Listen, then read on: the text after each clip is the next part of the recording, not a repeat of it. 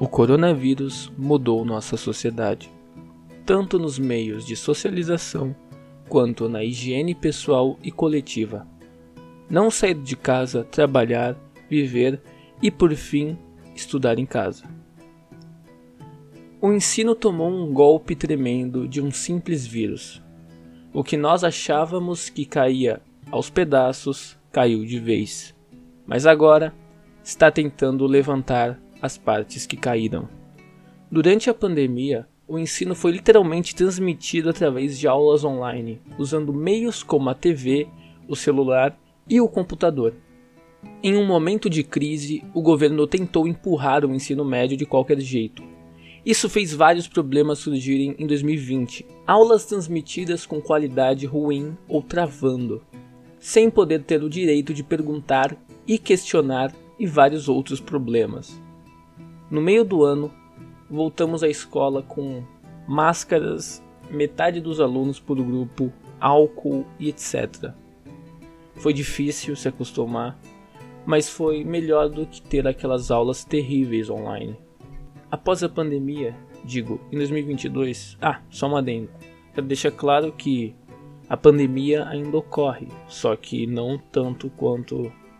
Não tá a mesma gravidade de há dois anos atrás. Bom, voltando ao assunto, o ensino pós-pandemia voltou a andar aos poucos, mas anda. Salas de aulas lotadas com Omicron, a solta e a volta de ter aulas de verdade, ou pelo menos o que chamamos de aula. Eu sinto que os professores estão mais desanimados em dar aula do que antes, que os alunos estão desistindo e deixando a vida levar. Houveram sim vantagens, poucas, mas houveram. Como a integração do serviço online, como o Classroom, site onde eu enviava as atividades. Isso foi uma coisa boa. Mas claro, tinha várias outras desvantagens que não é nem necessário citar aqui. Estou no meu último ano Aprendi agora o porquê de estar na escola, mas nós estudamos na pandemia. Sofremos algo que não pode ser reparado a curto prazo. Eu eu também estou desanimado, mas não irei desistir. Quero continuar estudando e vou continuar. Por fim, quero recomendar a todos que verifiquem a integridade das notícias que aparecem rolando a tela do celular. Sim, existem professores que espalham fake news sobre a Covid e incentivam os alunos a não tomarem a vacina. Eu sou Gabriel e esse foi o episódio. Bom, esse foi o episódio para quem quiser só ouvir o roteiro que eu escrevi. Eu ainda vou continuar falando. Quem quiser terminar de ouvir por aqui, pode terminar, não tem problema nenhum. Mas agora eu vou falar mais no famoso freestyle. É, as minhas aulas estão bem cansativas, não porque estão passando muita atividade, mas parece que o ensino tá levando de qualquer jeito, sabe? Os professores não estão com vontade de dar aula, como eu tinha dito acima. Acima eu digo porque eu tô lendo, né, aqui, não mais, mas o roteiro tá aqui. E, sabe, é difícil porque você quer aprender e tem professores simplesmente que passam qualquer coisa e é isso aí. Mas isso daí não é de hoje, é desde sempre, né? Sabe, eu tô indo pra escola mais por. pra, pra ver os meus amigos. Claro, aprender também, na verdade, era para ser o principal motivo. Só que o ensino é tão fraco que faz os alunos, sabe, colocar aprender como segundo plano, o que não era para ser, né? Era para ser algo de primeiro plano. É, eu nunca gostei muito de educação física, porque eu tenho asma e ter asma é uma droga. Bom, pelo menos eu não vou precisar ser alistado pro exército e chupa quem tem que se alistar aí. Mas lá na minha escola tem uma tem duas mesas de ping pong e eu jogo com meu amigo. Eu sempre gostei de ping pong. Só que, né, é mais de mil reais. Eu já vi três mil reais numa mesa de ping pong, cara. Aí eu jogo na escola. Só que eu tô querendo jogar em casa também. Sabe, tipo, toda hora, mano, eu jogo ping pong, porque é muito divertido. Eu gosto bastante, pelo menos. Claro, vôlei também é muito divertido. É, não é muito. Sinceramente, não é muito bom jogar vôlei na escola, porque vai ter gente que vai pegar a melhor bola, você vai ficar com a bola que tá murcha e vão querer usar as quadras onde tem rede, né?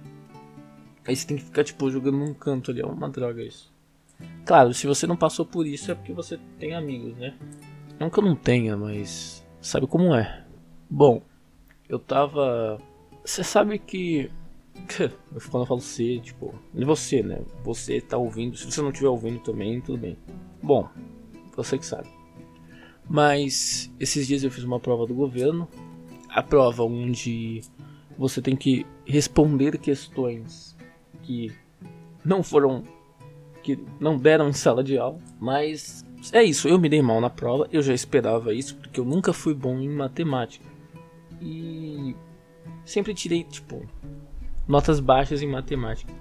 Eu fiz uma analogia à matemática quando eu tava em sala de aula pra uma colega e ela ficou tipo, ah tá, tipo, porque eu tava, ela, ela tipo, tava na frente, ela tava na minha frente, eu tava, aí eu puxei ela pra conversa assim, e ela ficou só ouvindo. Aí você deve estar se perguntando por que eu falei pra ela, né, a minha analogia sobre matemática.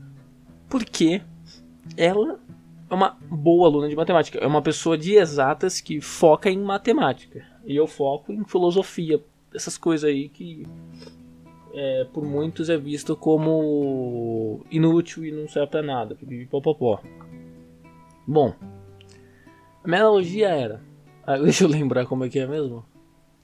Ah, existem pintores e existem apreciadores da arte. Os apreciadores da arte, hipoteticamente, não são pintores. Quando eu falo hipoteticamente é porque tem apreciadores que são pintores e outros que não. A maioria, eu acho. Mas os apreciadores, eles apreciam, como o próprio nome diz, eles apreciam a arte, mas eles não vão conseguir fazer igual.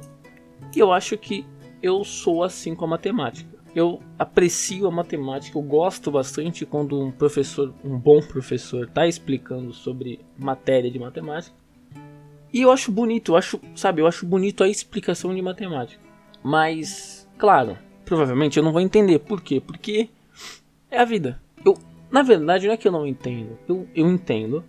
Só que eu não consigo transmitir aquilo na hora que eu tô fazendo atividade, sabe? Eu entendo, eu falo, nossa, caramba, que bonito. A matemática é bonita, né? Mas aí quando eu vou fazer atividade, eu fico, me perco.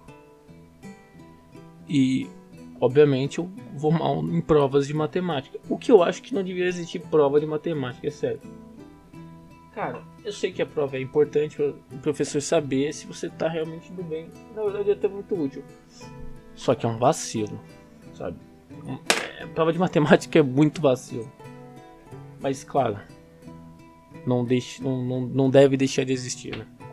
E também, tipo, as provas do governo tem professores que consideram a nota que eu acho que não deveria, porque, velho, o que o governo passa naquelas questões não é o que a pessoa estuda nos anos. É com, com certeza não é. E se é, tipo, é 5%, sabe? E. É engraçado que assim. As provas de português normalmente são muito fáceis e as de matemática normalmente são um pouco complicadas. Pelo menos para mim é assim. Pode ser diferente para outras pessoas? Pode mas pelas, pela estatística que eu vejo na minha sala de aula há alguns anos, é assim que funciona. Todo mundo consegue tirar nota boa em português e todo mundo, não todo mundo, mas grande parte da sala tira uma nota meio mediana em matemática. Não é à toa que é muito difícil encontrar professores de matemática, sabe? Se você encontrar mais de cinco professores de matemática diferentes, na mesma sala é impossível. Não na mesma sala de aula, mas, sabe? Sabe? É impossível encontrar professor de matemática. É mais comum você encontrar professor de português, professor de artes. Porque, é. Matemática é um negócio complicado. Não, não a matemática em si, mas aprender matemática eu acho levemente complicado. Ainda mais quando o seu professor não. Na época que ele estudou, ele não prestava muita atenção, coisas desse tipo. Tá, irrelevante. Tanto faz. Eu não sei mais o que dizer sobre esse assunto. Nossa, acabei de pegar um parafuso pregar o isopor ali. Bom, tô sendo total do tema. Mas é aquilo. Roteiro. É engraçado que eu fico mais de 5 minutos. É, 5 minutos. Eu também não vou falar, nossa, ficou 3 horas escrevendo roteiro. Não, não fico. Pelo amor de Deus, né? Mas eu fico mais de 5 minutos escrevendo roteiro. E quando eu vou ler, ele tem dois. Aí eu fico, ah, como assim, cara? Tem que começar a escrever roteiros mais longos. E obviamente eu tô enchendo linguiça para esse episódio ter pelo menos mais de 10 minutos. Sim. Né? Bom, eu ia falar que o episódio tava ficando por aqui, mas eu não sei se quero terminar agora. Bom, sei tocar gaita, olha isso.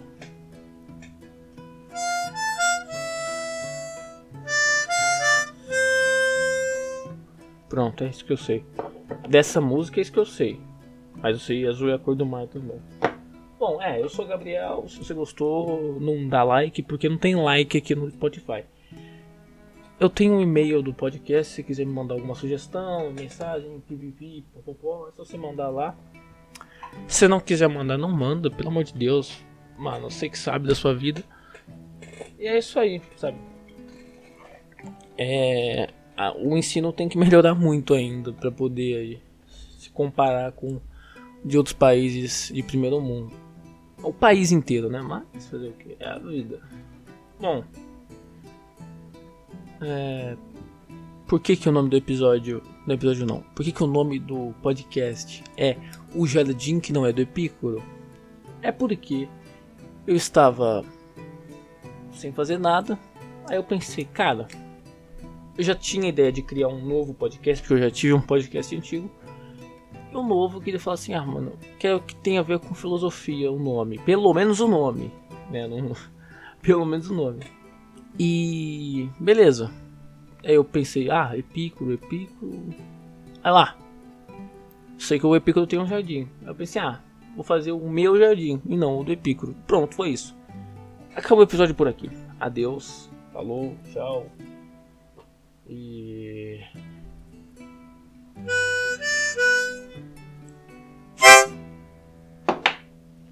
Adeus.